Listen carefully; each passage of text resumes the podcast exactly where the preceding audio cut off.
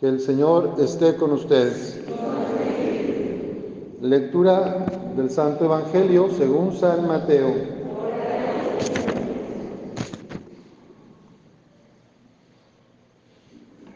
En aquel tiempo comenzó Juan el Bautista a predicar en el desierto de Judea, diciendo, conviértanse porque ya está cerca el reino de los cielos.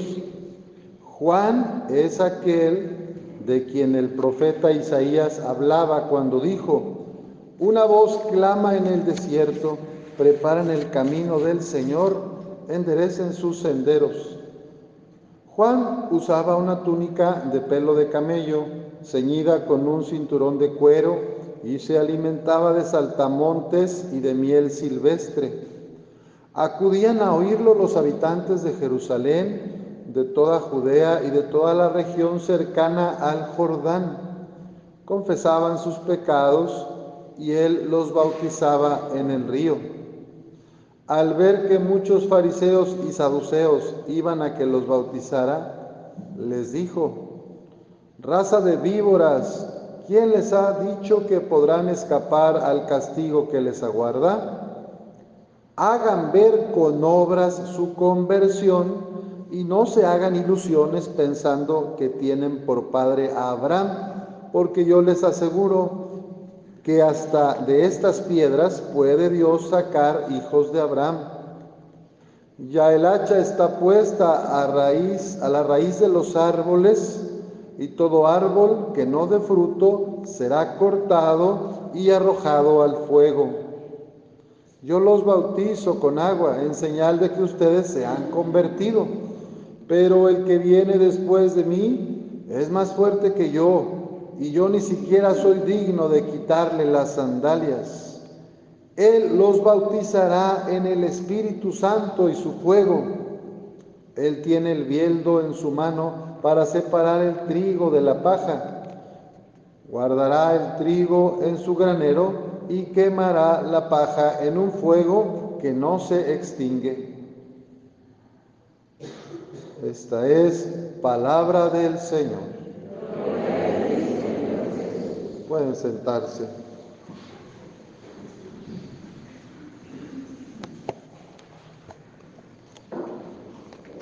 ¿Cómo está el mundo hoy?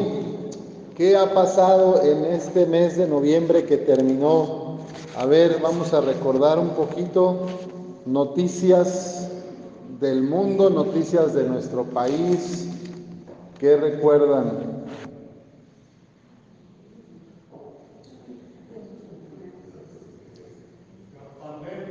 La pandemia continúa. Muy bien. Este, acá en Durango, ahorita hay unos casos de meningitis. Mujeres que están muriendo, parece que por una vacuna, una anestesia.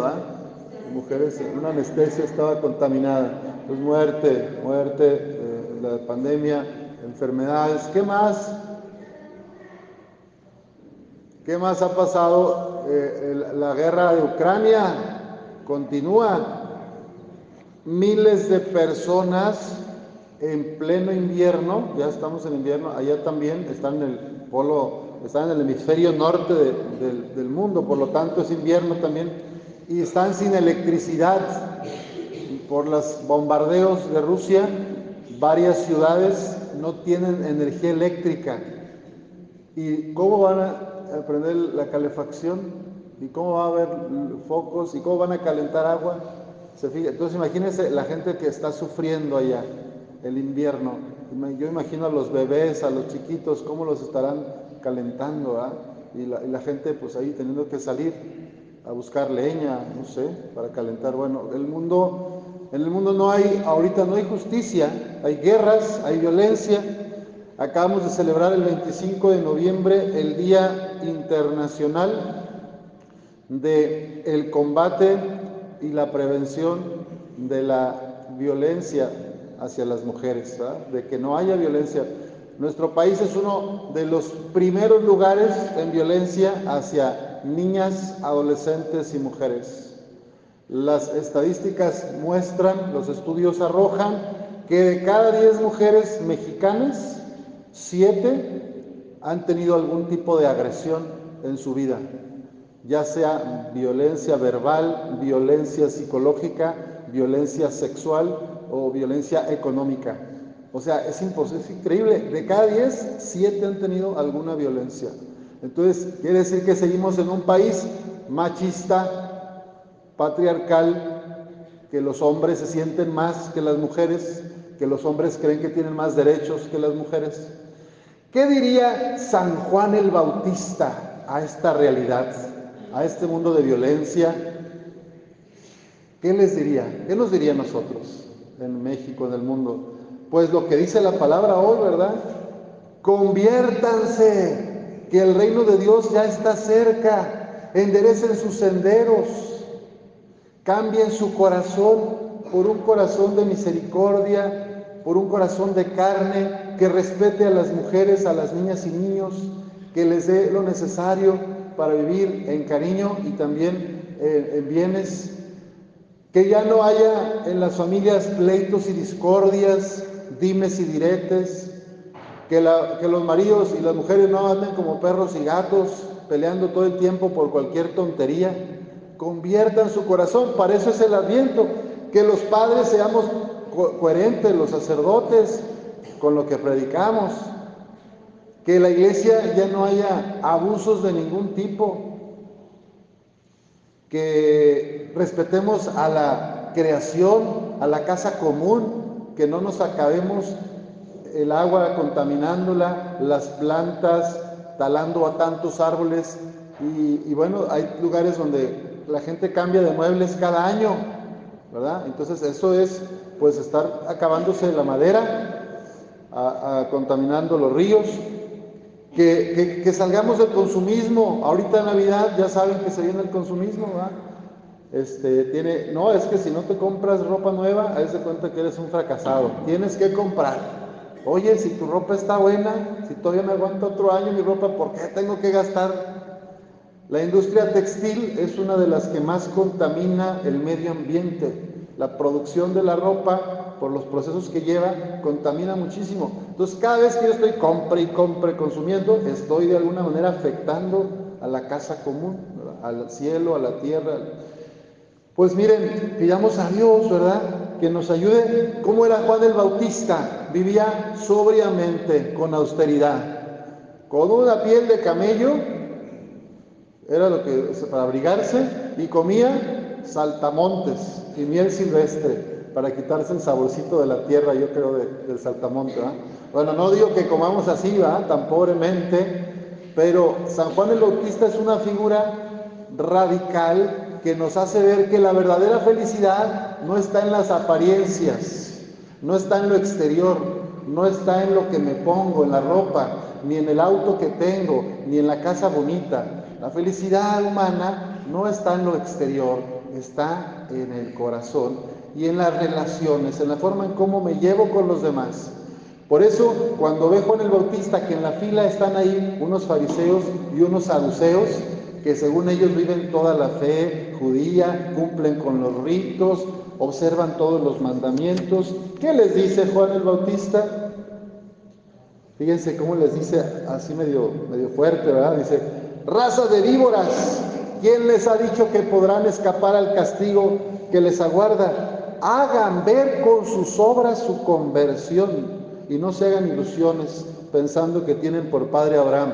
A lo mejor hoy nos diría, raza de víboras, ustedes pongan en acción con testimonio eso que escuchan en la palabra de Dios cada domingo, pongámoslo, que no quede en apariencia de ya cumplí, ya fui a misa y luego en la semana me olvido. Nos diría, no crean, no se ilusionen pensando que porque son católicos ya se van a salvar, sino pongan en práctica la palabra de Dios. ¿Cuál es la construcción del reino? ¿A qué nos invita el Señor? A convertirnos de nuestros pecados. Y lo primero es reconocerlos. Nos cuesta mucho reconocer mis pecados, mis errores. Para mí es siempre más fácil ver los pecados de mi esposa, de mis hijos, de mis vecinos, del gobierno. Siempre es más fácil ver los errores y, pecados de los demás. Pero me cuesta mucho ver que yo tengo pecados y que yo la he regado, pues pidamos al Señor en este segundo domingo de Adviento que nos mande su Espíritu, que ilumine nuestro interior para reconocer mis pecados, poderlos confesar y que me dé cuenta que yo también tengo fallas y que a mí también me gana el egoísmo. Solamente así podemos dejarnos transformar por la gracia de Dios. En la primera lectura que escuchamos de Isaías, pues se nos está hablando de estos dones del Espíritu.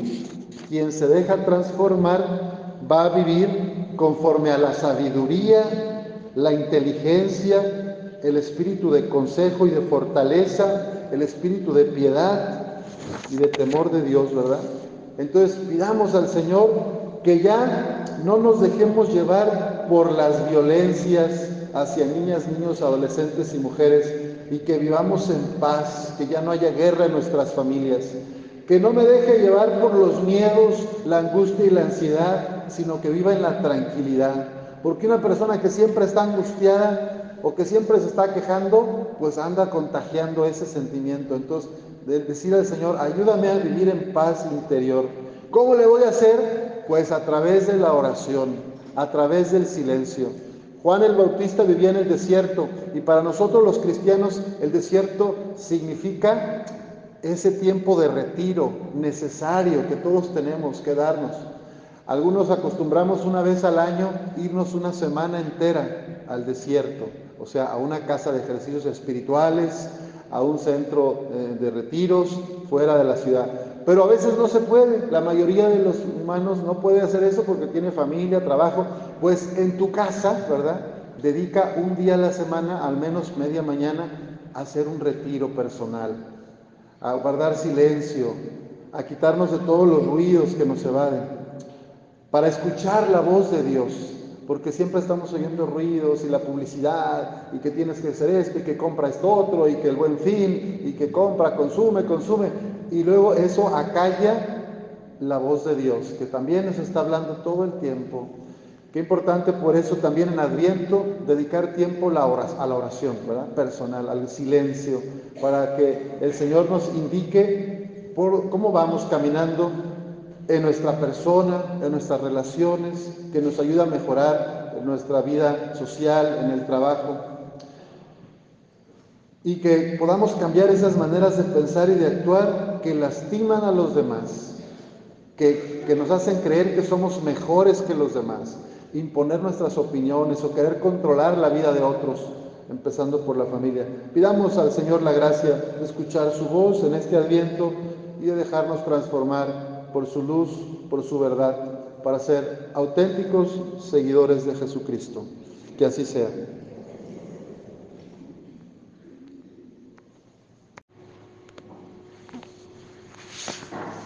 Querida comunidad de la capilla de Nuestra Señora del Rosario, pues en este segundo domingo de Adviento las lecturas tienen muchísima riqueza para nuestra vida, para alimentar nuestra alma.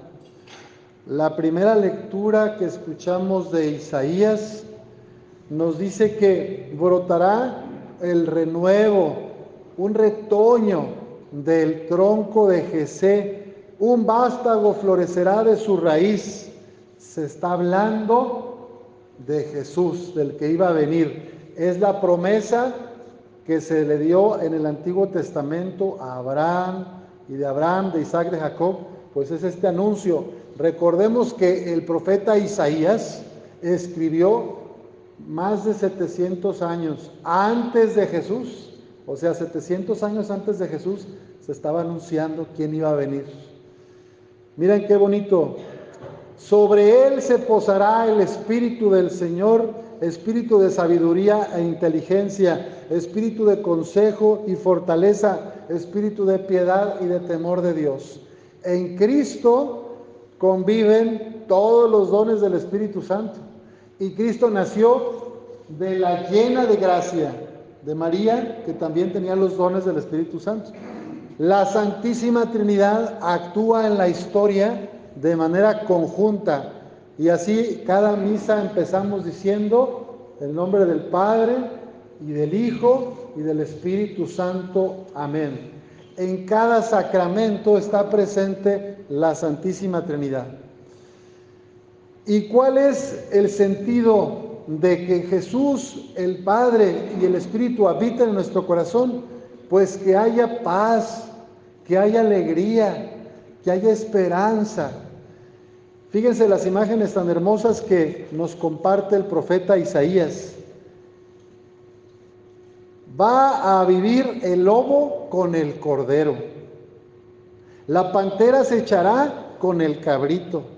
El novillo y el león comerán juntos y un muchachito los apacentará. La vaca pastará con la osa y sus crías vivirán juntas. El león comerá paja con el buey, bien sabrosa, bien a gusto. Yo no sé si a los leones les guste la paja, ¿verdad? Pero los bueyes sí, ¿verdad? Oigan, son imágenes, ¿verdad?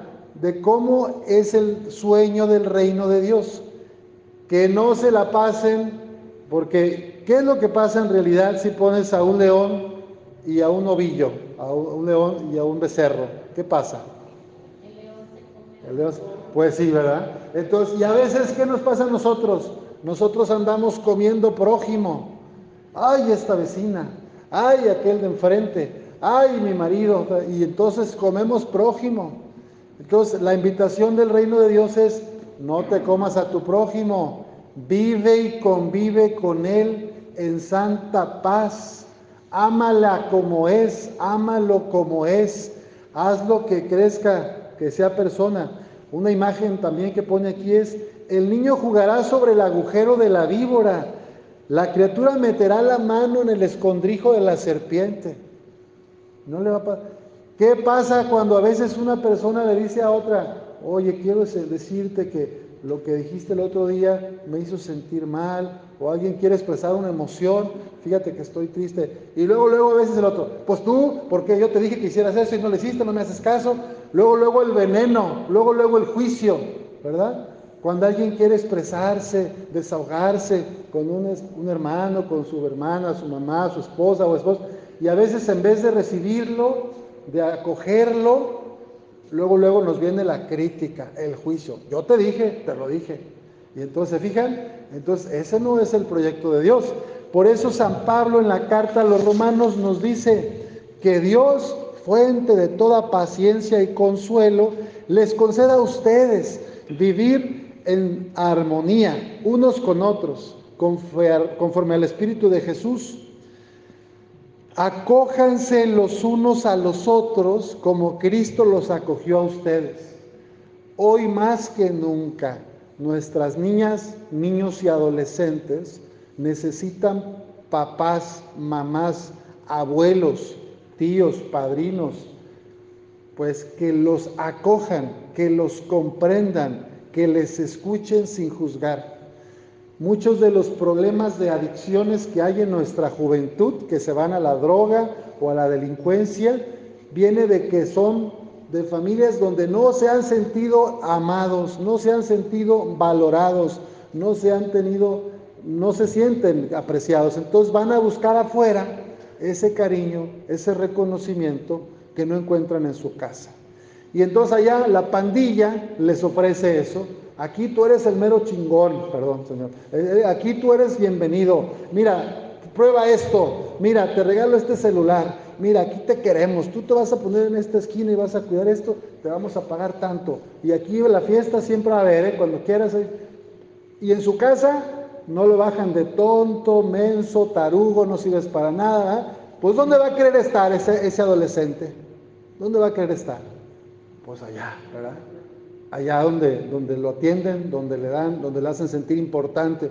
Si hablamos de señoritas, de adolescentes y mujeres, pues igual, en la casa la fastidian, la cansan, le dicen que no sirve, que no sirve para nada, le bajan la autoestima. Y allá afuera, un enamorado le dice, mi amor, mi vida, mi cielo, tú eres la luz de mis ojos, vente para acá, yo te voy a querer. Y aquel, pues ahí ya tiene como tres o cuatro eh, muchachas al mismo tiempo y ya embarazó a una o a la otra y, entonces se fija, ¿dónde va a querer estar la muchacha? Pues el que le diga bonitas cosas. El papá todo el tiempo la exige, la regaña, la mamá la reprende, la castiga. pues ¿qué va a hacer yo en cuanto tenga 18? Me largo de la casa. Y algunas desde antes se van. Aunque viven ahí, duermen ahí, pero en realidad su corazón está afuera. Porque en su familia no están recibiendo la nutrición del amor de Dios, del afecto.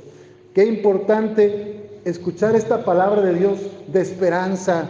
San Juan el Bautista nos dice a todos nosotros, padres, sacerdotes, mamás, papás, a todos los adultos nos dice, conviértanse, conviértanse a Dios, dejen que su corazón se transforme en un corazón de carne y no en un corazón de piedra. Juan el Bautista nos dice, preparen el camino del Señor, enderecen sus senderos. Algo que nos dice este gran profeta San Juan el Bautista es que no basta vivir de apariencias, porque a veces podemos pensar que porque voy a misa, porque me confieso, o porque vine a la fiesta de la Señora del Rosario, o rezo la divina la coronilla de la divina misericordia, puedo creer que con eso ya me salvo, que Dios ya me va a salvar, porque yo cumplo. El amor de Dios es gratuito, no es por nuestros méritos, no es por nuestros merecimientos.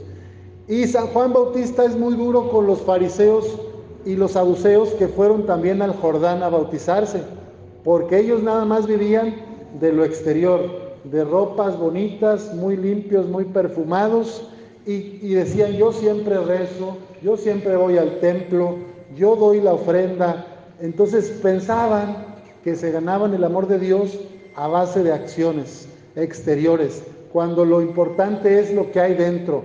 Por eso Jesús, eh, digo, por eso Juan el Bautista les dice así, fíjense qué duro les dice, cuando los ve formados ahí para bautizarse, les dice, ustedes, raso de víboras, ¿quién les ha dicho que pueden escapar del castigo que les aguarda? Hagan ver con obra su conversión. Y no se hagan ilusiones pensando que tienen por padre Abraham, o sea, pensando que se van a salvar. ¿verdad? Porque a veces yo puedo caer en esa tentación de decir, yo rezo mucho, yo hago el rosario, yo visito a algún enfermo y decir, ya, ya me salvé, porque Dios me tiene que salvar porque yo hago todo esto, ¿no? Pues lo importante es pedir humildad. El color morado es el color que nos invita a reconocer nuestros pecados.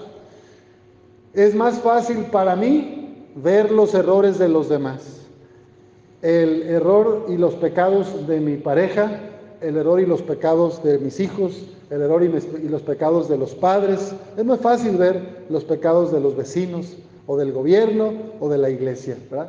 Que ver mis propios pecados. Mi propio... En este adviento pidamos al Señor la gracia de reconocer cuáles son mis pecados, cuáles son las formas en que yo lastimo a los demás, en que yo me daño a mí mismo, cómo me relaciono con otros. Y pidamos al Señor también que nos ayude a estar más cerca del corazón de Jesús.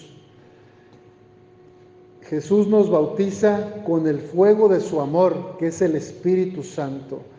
Que nos dejemos transformar en este desierto del Adviento. Desierto significa, bíblicamente, significa hacer silencio, tener un tiempo de retiro, bajarle un poquito al volumen de la tele, de la grabadora, del Facebook, bajarle a los ruidos y empezar a subir el volumen de la voz de Dios que me habla en el corazón.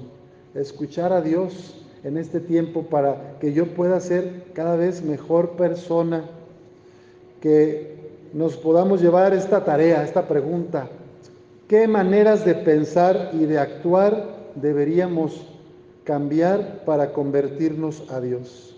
Pidamos pues la gracia de escuchar la voz de Dios y dejarnos transformar por su amor, por su luz, por su verdad, para ser felices haciendo felices a los demás. Que así sea.